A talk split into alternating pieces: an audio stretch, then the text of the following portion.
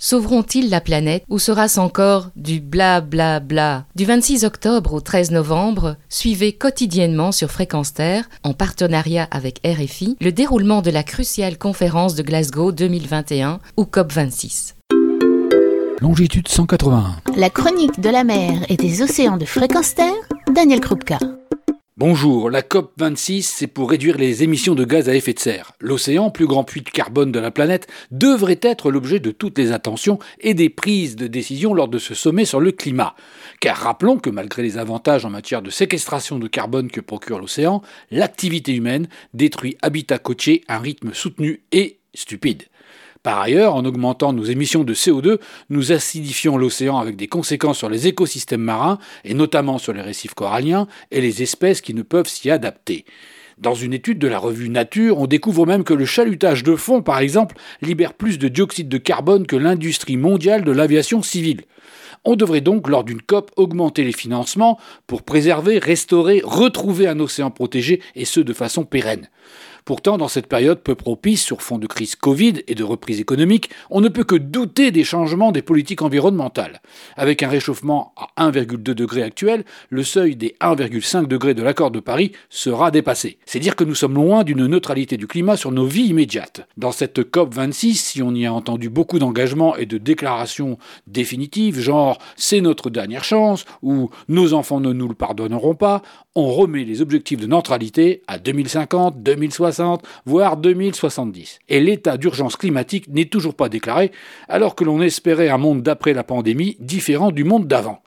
Et côté français, notre donneur de leçons et champion de l'environnement n'a pas manqué de culot en affirmant je cite, Nos accords commerciaux doivent refléter nos engagements climatiques, ayant lui-même maintenu l'accord CETA, ayant, en ce qui concerne l'océan, été d'une hypocrisie en maintenant l'exploration sans exploitation des fonds marins, sans jamais soutenir un moratoire international, nous prenant, bonnes gens, pour des jambons, car chacun devrait penser que l'exploration est bien entendu gratuite, bénévole et à but non lucratif. Congrès de l'UICN, COP26, G20, on reste dans des exercices de posture outrée. On en appelle à la responsabilité des autres, mais on se garde de nettoyer devant sa porte.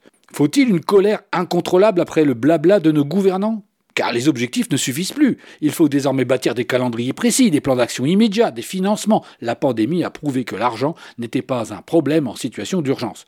Nous dépendons de l'océan. Il nous apporte alimentation, moyens de transport, énergie de même qu'il est source de vie, de biodiversité et d'émerveillement. Le changement climatique le menace par dégradation accélérée des écosystèmes marins. L'impact, il est estimé à plus de 40% de la population mondiale et par effet de domino à tous car nos abus en excès de gaz à effet de serre ne peuvent plus être absorbés sans conséquence.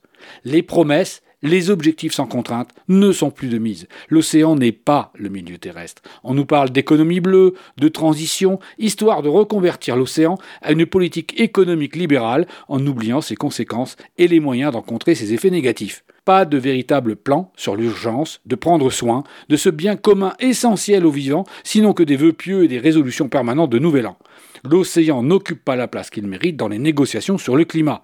Et c'est un collectif de scientifiques qui le rappelle et l'affirme dans une tribune du Monde du 1er novembre 2021. Les doubles jeux politiques, à coup d'exhortation à sauver la planète d'une part, et de plans d'exploitation et de continuité du business as usual d'autre part, traduisent nos travers et notre incapacité à vouloir coordonner nos efforts.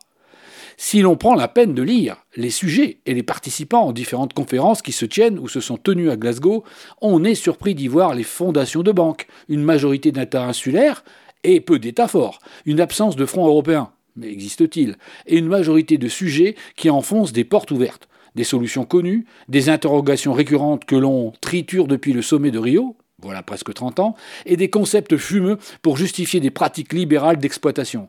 La fameuse économie bleue, qui doit être la solution de tous nos maux, par une recrudescence d'aquaculture pour nourrir tout le monde, des champs d'éoliennes, un transport maritime croissant mais juste un petit peu plus propre. Bref, à la COP26, comme dans toutes les précédentes, on va oublier l'océan, même si on peut se réjouir de voir le sujet émerger. Alors n'attendons pas la COP 58 et prenons les choses en main avec nos votes. Ne boudons pas le seul moyen civique que nous avons la chance d'avoir, contrairement à d'autres pays plus ou moins totalitaires.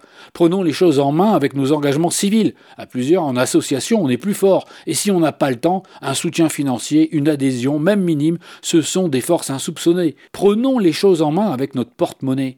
Gérer et placer son argent, réfléchir à ses dépenses courantes, à leur objet, c'est déjà entamer un changement. Car c'est ici et maintenant que commence l'océan de demain. Retrouvez et podcastez cette chronique sur notre site fréquenceterre.com.